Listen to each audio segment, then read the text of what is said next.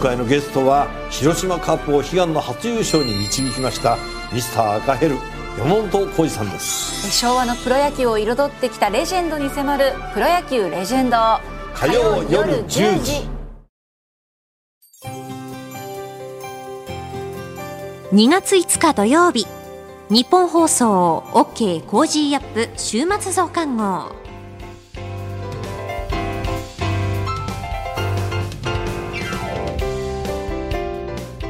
ニッポン放送アナウンサーの新行市佳です。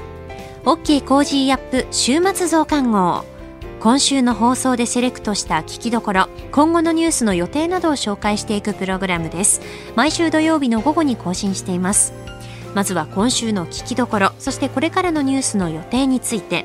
さらにトレーダーで株ブロガーのひなさんから今週の株式市場のまとめと来週の見通しについて。後半は Cozy up コメンテーターがゲストと対談するコーナーです。今月はジャーナリストの佐々木俊尚さんと認知症看護のプロフェッショナル。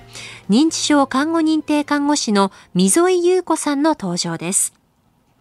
それでは今週のニュースを振り返っていきます。今週取り上げたニュースですがイギリスのジョンソン首相来日取りやめ。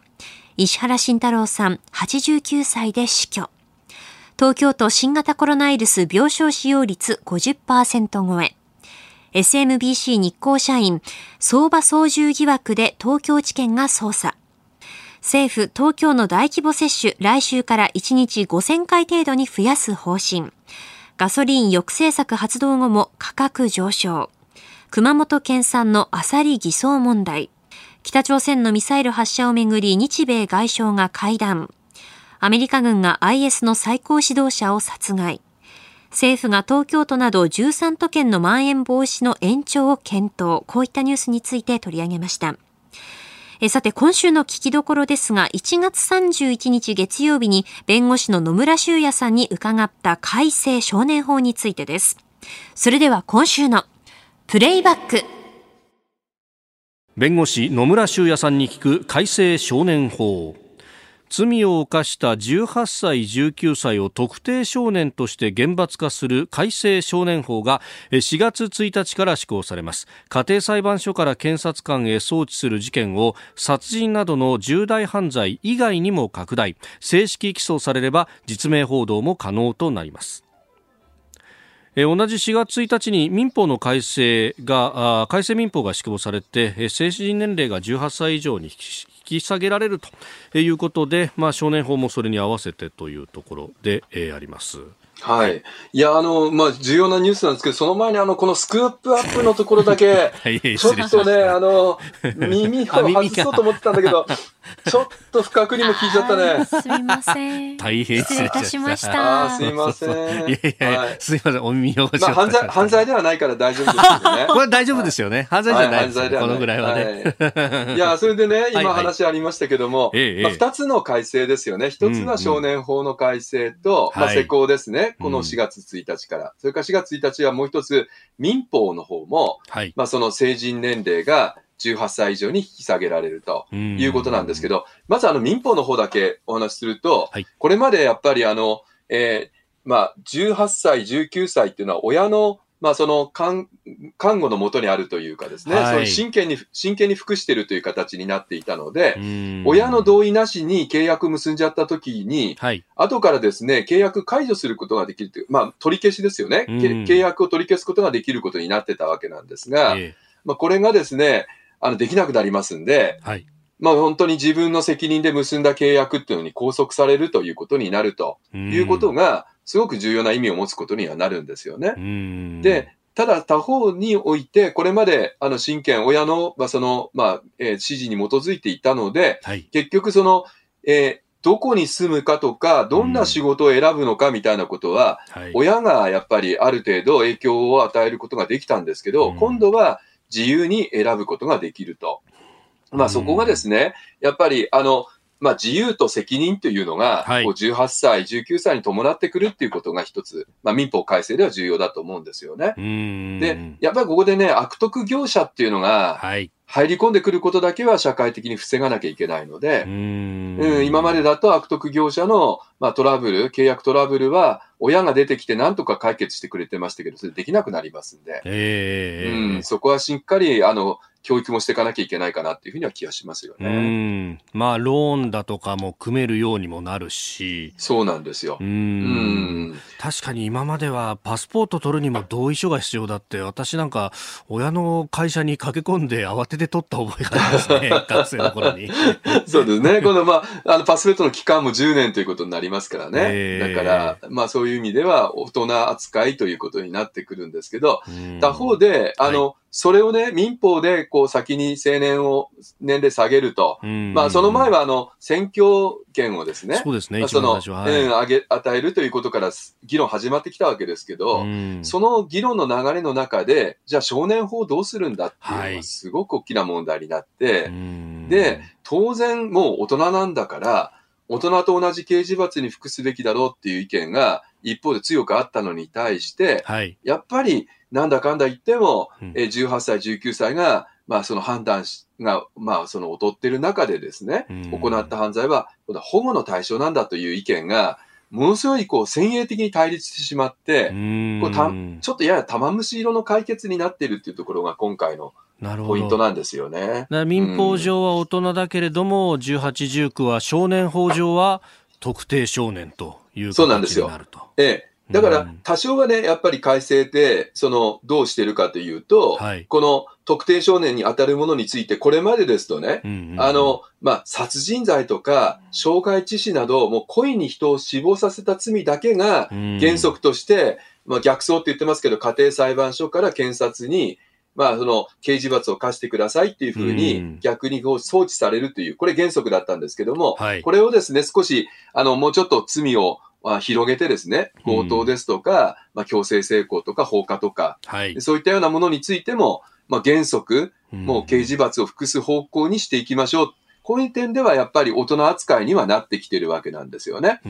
ただ、完全にはそうではないので、はい、結局、あの、まあ、逆走しなければ家庭裁判所の中の処分ということで、まあその終わってしまうということが出てくるわけですよね。うん,、だから今回あの問題になっている、今回まだ改正されてませんので、なおさらなんですけども、はい、今回あの問題になったあの受験の時に、外部に問題を漏洩してしまったという、えこの、えー、大学生も19歳ですから、はい、今現在はまさに、まあ、完全な保護の対象なので、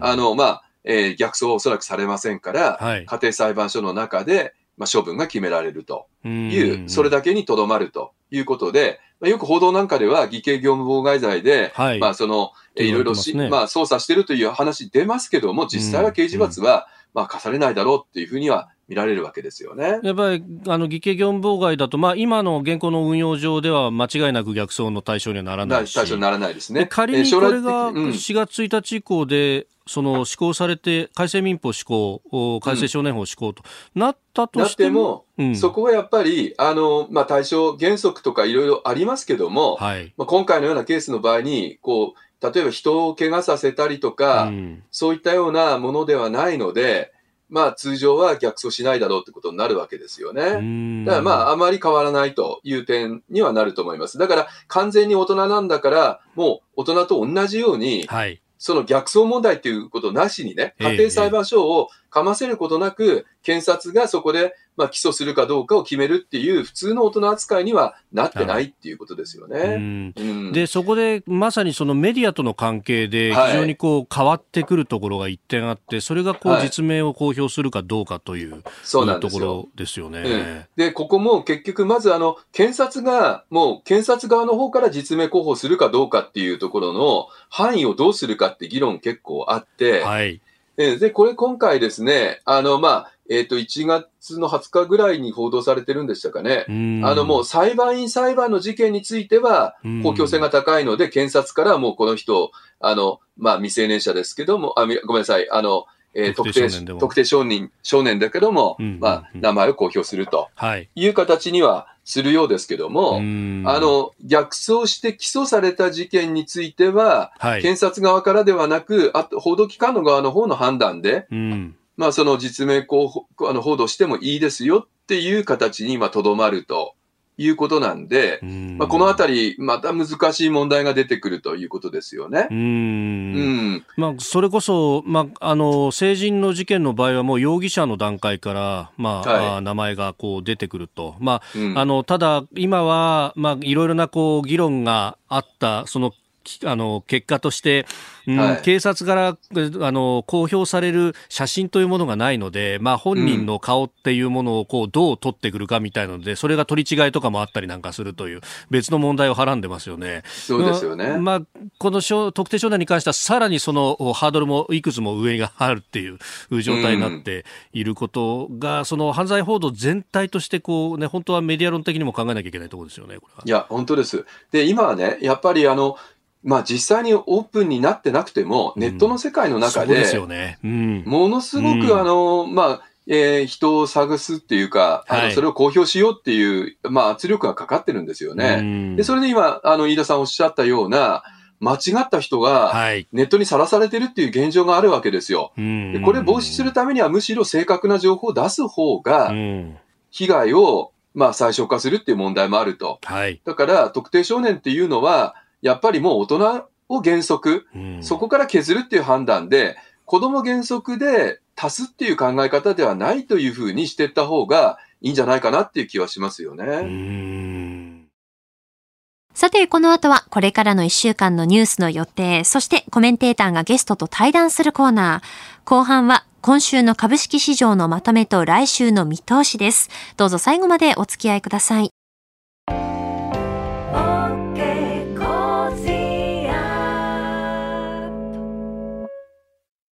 セゾンプラチナビジネスアメックスカードが選ばれている理由。仕入れ費用税金の支払いを一元管理して業務を効率化。支払い猶予が最長56日でキャッシュフローにゆとりもできます。個人事業主フリーランスの皆さんビジネスにこれ一枚。セゾンプラチナビジネスアメックスカード。モラロジー研究所は名称をモラロジー道徳教育財団に変更しました。日本人の国民性勤勉、正直、親切、そして約束を守る。これらは道徳によって支えられてきたとも言えるでしょう。今、この混迷の時代に道徳が必要とされています。あらゆるシーンで持続可能な社会の発展に、モラロジー道徳教育財団は、人づくり、国づくり、企業づくり、家庭づくりを応援します。道徳で人と社会を幸せに、モラロジー道徳教育財団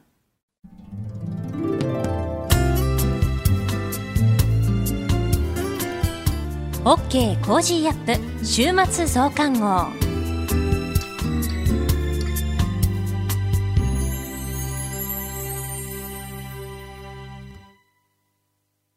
ニッポン放送アナウンサーの新行市佳がお送りしています。OK Cozy up 週末増刊号。北京オリンピックが開幕しましたね。えー、 Cozy up の中では、昨日金曜日から現地荒川裕二アナウンサーとつないで、えー、レポートをお届けしております。えー、選手の皆さん4年間積み重ねてきた集大成となる大会ですので、日本選手の皆さんをしっかりと応援していきたいなと思っております。えっ、と、私いつもですね、このオリンピックに関連する本をいろいろとこう買ってみて記事をこう読んでテレビ観戦をするようにしているんですけれどやっぱりその選手の方々の背景というかバックグラウンドを知った上で観戦するとすごくこう気持ちもこもりますし試合のどういうところに注目をしたらいいかというのもわかるのでそういうことをしているんですけど今回もですね2冊ほど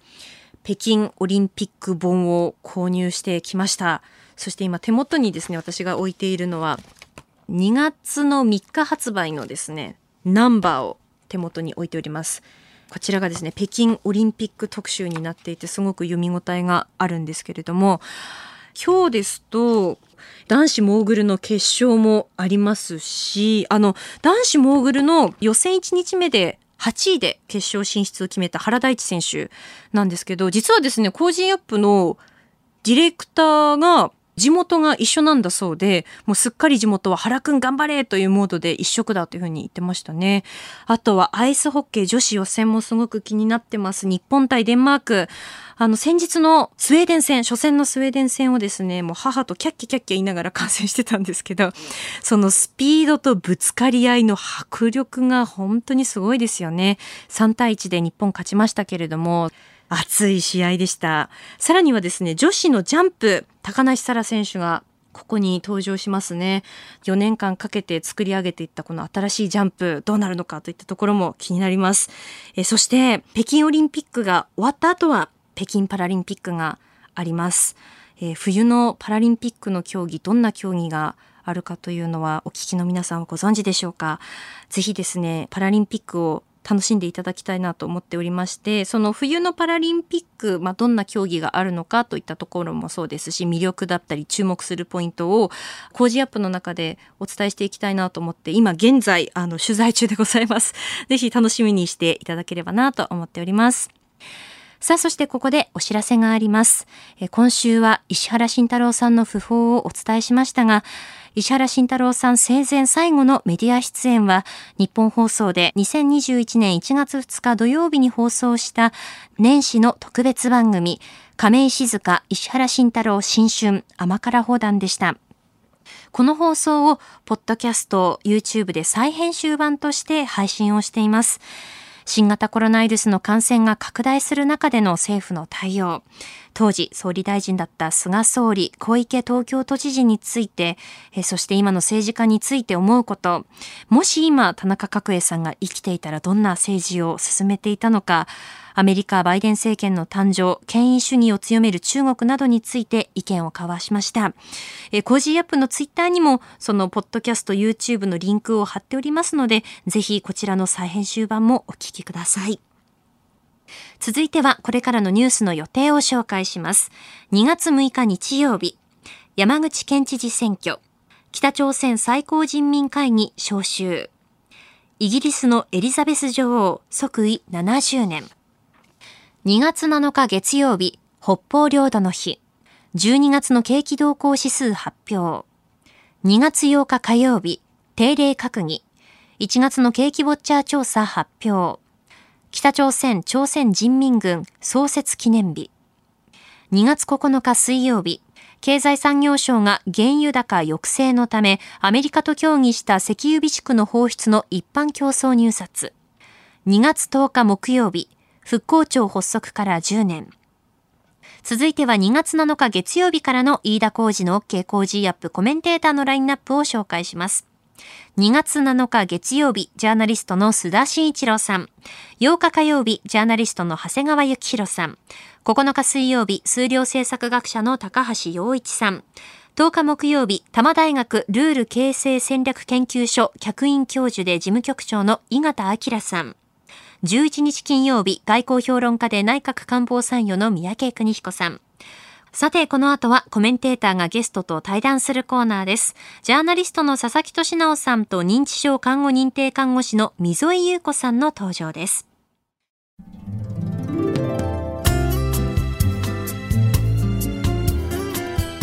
OK Cozy up 週末増刊号。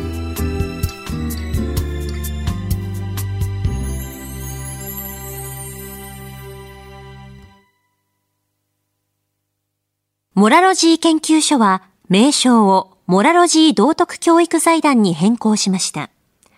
日本人の国民性、勤勉、正直、親切、そして約束を守る。これらは道徳によって支えられてきたとも言えるでしょう。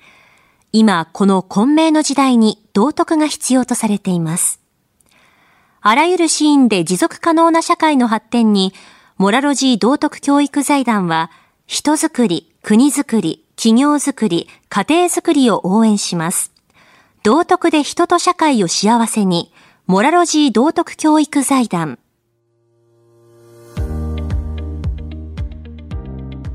ジャーナリストの佐々木俊直です。この配信は日本や世界を取り巻く様々な問題を掘り下げる対談番組。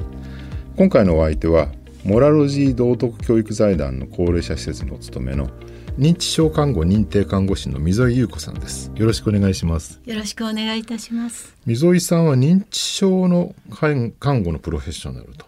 えー、高齢者施設で認知症の高齢者あるいはそのご家族のケアに尽力されているということなんですけど、はい、まずこの認知症看護認定看護師って知らない人多いと思うんですけどどういうお仕事どういう資格なんでしょうかこれは。はい、えーと、そもそも医療技術が進歩して、まあ、国民の皆さんの健康に関する関心が高まってきました。うんうん、で、まあ、看護の現場でも、より高度化したり、専門化する医療が増えてきて、えー、そして多用するそのヘルスケアのニーズというか、うんうんうん、皆さんのニーズが高まってくる中で、今までのように診療の補助と生活の援助っていう形の看護よりもむしろ求められるのはその看護実践者の必要性が高くなり、より熟練した実践というものをあの高く求められるようになってまいりました。そしてまああの特定の分野において熟練した看護技術を持つ者を評価して知識を習得することで看護現場における実践の質の向上に寄与することのできることっていうことで認定制度というのが1995年に認知症以外の分野もあるってことなんですね、はい、21の分野で、はい、その中の一つに認知症の分野の認定看護師さんでいらっしゃるということ。認定制度の中には、最初に専門看護師制度、それから認定看護師制度、ええ、それから認定看護管理者制度という大きく分かれて3つのいろいろあるんですね。で私自身は、うん、あの認定看護師としてですね、うん、あの資格を取りましたけれどもこの認定看護師は21分野。なるほど。感染症とかあのがんの緩和ケアとかですね、うんうんうん、褥瘡対策とか認知症ケアとかそれぞれの特定分野で21分野ある。そんなにあるんですね。認知症看護認定看護師さんって一体日本でどのぐらいいらっしゃるんですか？はい、えー、認知症看護認定看護師は、うん、えー、2020年の12月の時点では1878人。意外に少ないというかね、ね、全国の認知症の患者さんの数でもすごい多いですよね、はい、なかなかまだカバーしきれる感じではないんですね。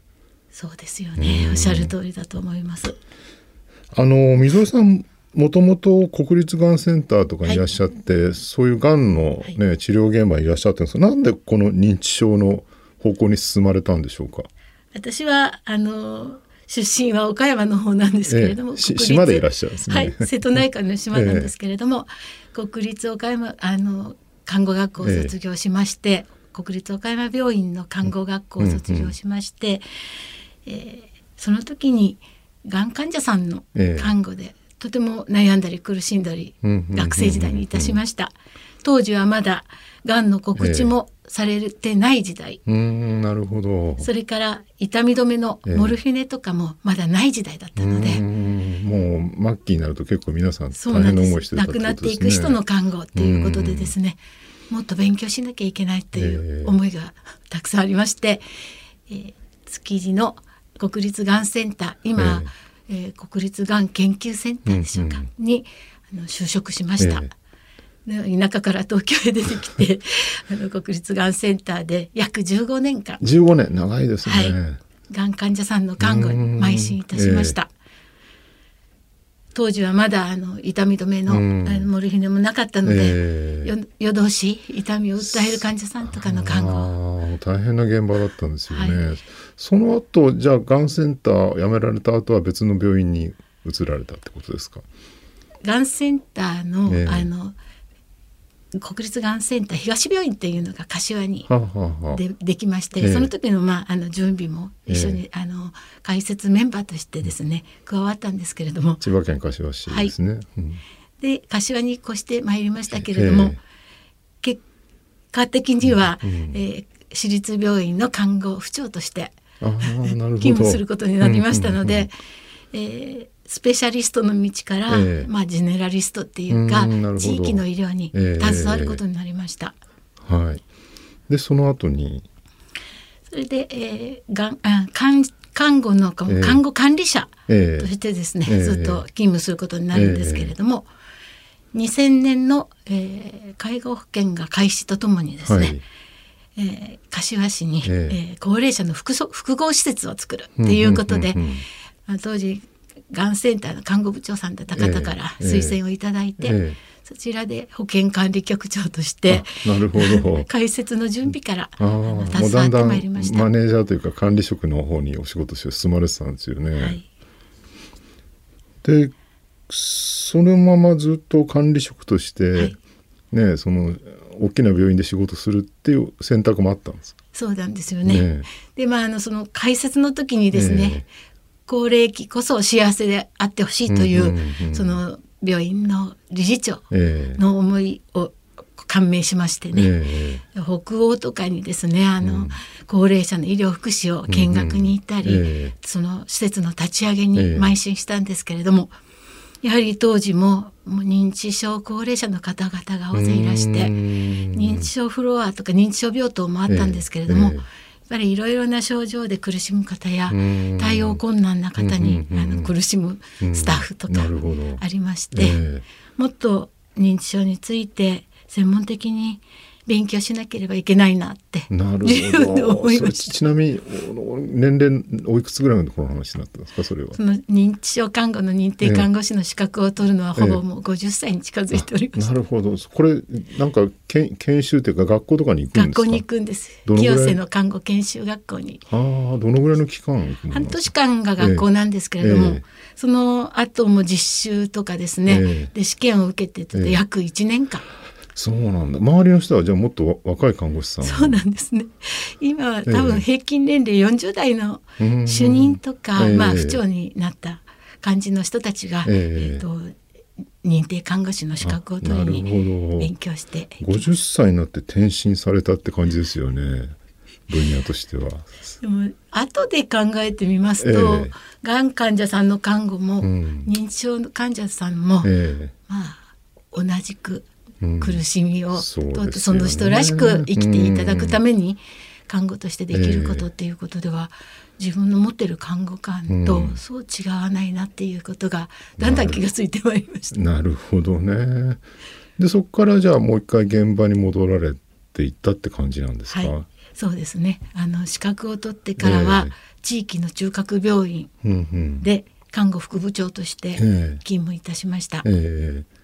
実際現場に戻ってみてどどうでした？そこはその認知症の認定看護師として。大変でした。大変でした。やっぱそうですよね。400人以上の患者さんいらっしゃる中で、えー、やっぱり認知症の高齢者の方も大勢いらっしゃるし、当時はあの行動制限というか身体拘束もまだまだあそうなんですね。やっぱり治療優先十数年前ぐらいですよね、はい治療優先のためにやむを得ないっていうことでですね、やっぱりベッドに拘束されてたり、えー、車椅子に拘束されてる方は大勢いらっしゃいました。なるほど。この患者でもだいぶ状況としては変わってきたってことなんですね。そうですね。ね治療の方法私もそこの中で、えー、あの尊厳を大事にするためにっていうことでですね、あの身体拘束解除に向けてですね、あなるほどね。全力で取り組みました、大変なお話ですけど、えー、その後の話はですね次にお聞きしたいと思います、えー、溝井優子さんとの対談は次回も続きます。溝井さん次回もよろしくお願いいたします。よろしくお願いいたしますこの後はトレーダーで株ブロガーのひなさん登場です。今週の株式市場のまとめと来週の見通しについて伝えていただきます。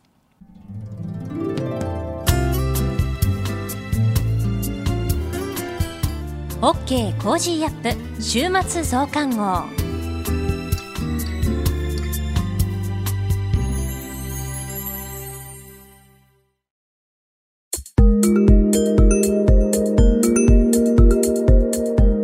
OK Cozy up 週末増刊号今週の株式市場のまとめと来週の見通しについてトレーダーで株ブロガーのひなさんに伝えていただきますそれではひなさんよろしくお願いします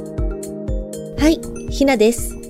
今週も個人投資家の視点で今の株式市場をお伝えいたします。今週の一つ目のポイントは、ソニーで見る決算またぎの怖さです。アメリカではアルファベットやアマゾンなどは高決算発表となりましたが、国内でも決算ピークです。今週はソニーグループが情報修正と増配を発表したものの、売り気配で始まりました。決算発表後のソニーの報道の見出しは、ソニーグループ、今期最終を18%情報修正、未定だった配当は10円増配というものです。これを見て、ソニーの株が翌日売られて始まると予想できる人はいるのでしょうか？下がってしまったからには株の外況を書く記者たちは下がった理由を書かなければなりません。高決算ながら材料出尽くしというような論調でソニーグループの下げの理由を説明している外況をいくつか読みました。理不尽だなと思いながらこの外況を書かれたんだろうなと記者の方の心中を推察するところです。決算に合わせた無条件の売りも含まれているとみられると新聞には載っていました。良い決算でも売られてしまう。決算発表またぎの怖いところです。ですが、この決算を受けて、クレディ・スイス証券は1万7000円、SMBC 日興証券は2万円の目標株価をそれぞれ継続していますので、この売られたところはおしめ買い場面なのかもしれませんね。二つ目のポイントは、海運2社の決算発表です。2月3日、川崎汽船と日本郵船の決算発表がありました。先日、商船三井が相当な高決算を発表しており、この2社も高決算は間違いなさそうなところ、あとは増配についてどうなるかという目線で見ていた参加者は多かったことと思います。日本郵船は高決算と増配、これで買い気配から始まりましたが、買い一巡後は高値から600円以上値下がりしていきました。私のメルマガにも書きましたが、海運3社は信用の買い残高が高水準に積み上がっています。つまり、大量の売られる株がタイミングを待っている状況です。